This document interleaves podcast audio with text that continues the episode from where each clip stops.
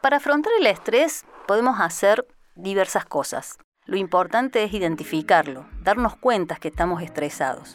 Y lo más fácil de hacer y lo más beneficioso es pedir ayuda.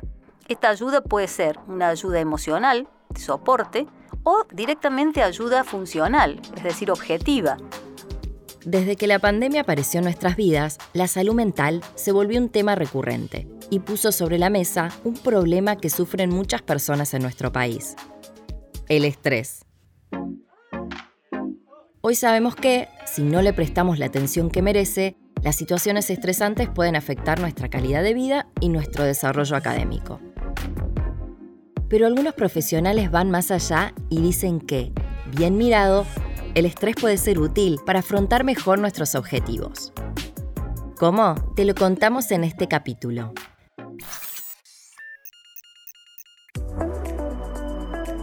Toma nota. El espacio de Universidad Siglo XXI donde seguís aprendiendo. La palabra estrés apareció por primera vez en la década del 30. Fue utilizada por un cirujano austríaco, Hans Seyle, que observó que todos sus pacientes, independientemente de la patología o enfermedad que tuvieran, tenían algunos síntomas comunes. El estrés se define como una reacción fisiológica del organismo y son mecanismos de defensa que entran en juego cuando percibimos una situación como amenazante o como una demanda excesiva. Soy Sandra Orelo y soy la responsable del Gabinete de Bienestar de la Universidad Siglo XXI. Hay dos formas de estrés, el eustrés y distrés.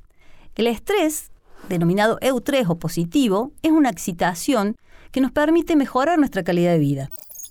Sucede, por ejemplo, cuando hay un aumento de la actividad física, cuando nos aumenta el entusiasmo por alguna situación o la creatividad. Lo van a notar cuando practican el deporte que les gusta o cuando están en algún desafío que realmente lo tomamos como un desafío y una meta para alcanzar algún logro. Mientras que el estrés debilitante, destructivo, es el que se denomina distrés, es desagradable, nos ocasiona un esfuerzo en relación a la tarea que habitualmente realizamos y es dañino, nos provoca sufrimiento y un desgaste personal. Sandra, ¿y cómo afecta esto a los estudiantes universitarios? ¿Qué pasa con los procesos de aprendizaje cuando el estrés irrumpe? Cuando somos estudiantes, los hitos académicos, como los TPs, o sea, los trabajos prácticos, los exámenes, parciales o finales, nos disparan una evaluación cognitiva de la situación. ¿Qué significa esto? ¿Cómo percibimos esa situación? Puede ser una amenaza o una oportunidad. Si lo vemos como una oportunidad, vamos a avanzar en nuestra carrera.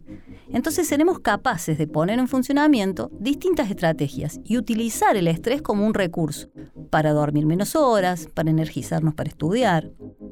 Por el contrario, si lo percibimos como una amenaza, posiblemente abandonemos la tarea o nos afectará negativamente el famoso bloqueo. Llegué al examen, había estudiado todo y me bloqueé. No pude decir nada.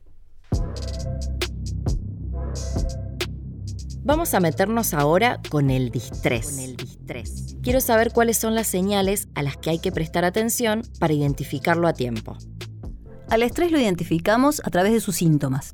Los síntomas se presentan a nivel físico y a nivel mental. A nivel físico empezamos a tener frecuentes dolores de cabeza, fatiga, cuando decimos tengo ese dolor en el pecho, esa opresión, y también por frecuencia mayor de enfermedades respiratorias o gastrointestinales. Síntomas emocionales, por ejemplo, irritabilidad, agitación, tenemos sensación de aislamiento o de repente sentimos que nuestro estado de ánimo está depresivo, estamos más tristes de lo habitual. Algunos síntomas conductuales, por ejemplo, cambios en nuestros hábitos alimentarios o se nos alteran las horas de sueño. De repente empezamos a tener más conductas que muestran ansiedad, como comerse las uñas, o aumentamos el consumo de algunas sustancias como el alcohol, el cigarrillo, las drogas. También podemos tener síntomas a nivel cognitivo, es decir, todo aquello relacionado con nuestras funciones mentales. Pérdida de memoria, un pensamiento rápido, abrumador, ansioso, o algunas veces dificultad para concentrarnos. Hablemos ahora de las estrategias para afrontarlo. ¿Qué podemos hacer si nos damos cuenta que estamos en una situación de mucho estrés? Para afrontar el estrés podemos hacer diversas cosas.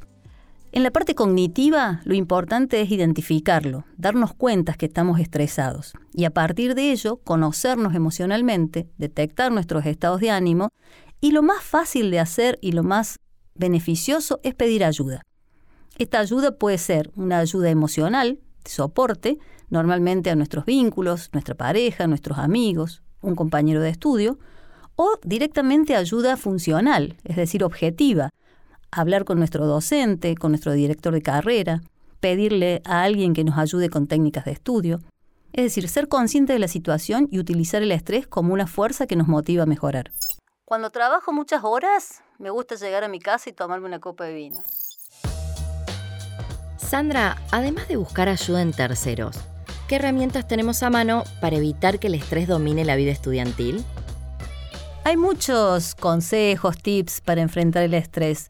Pero bueno, vamos con cuatro que son los más aplicables en nuestra vida estudiante.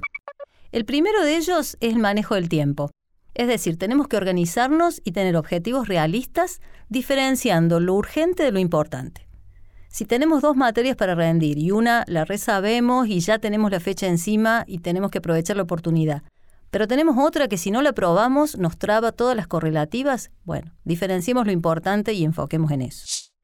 Otro sería, por ejemplo, practicar técnicas de relajación. Cada uno de nosotros tenemos algún tip que nos ayuda. Hacemos yoga, practicamos técnicas de respiración, baile, lo que sea que nos ayude a separar cuerpo de mente y distendernos un momento.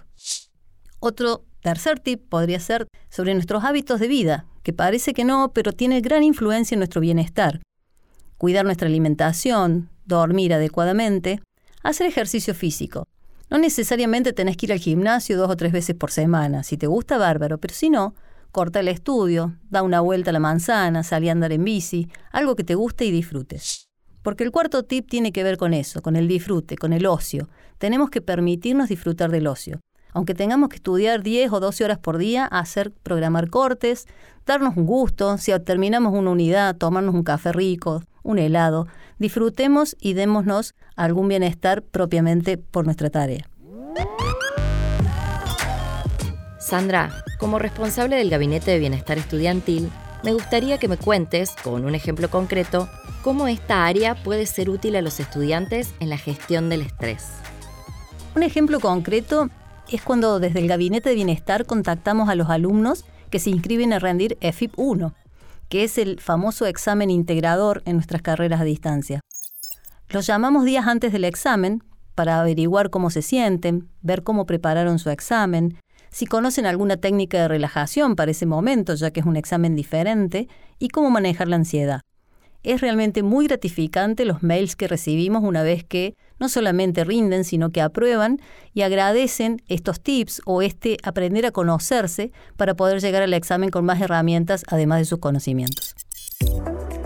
Esto fue Toma Nota, el espacio de Universidad Siglo XXI donde siempre aprendes algo nuevo. Encontrá más contenidos, tips, curiosidades y entrevistas con especialistas en nuestro canal Seguinos y recibí las notificaciones de cada nuevo estreno. Dale play a tu formación. a tu formación. Ah, y si te gustan nuestros contenidos, no te olvides de calificarlos en nuestro canal. Hasta la próxima.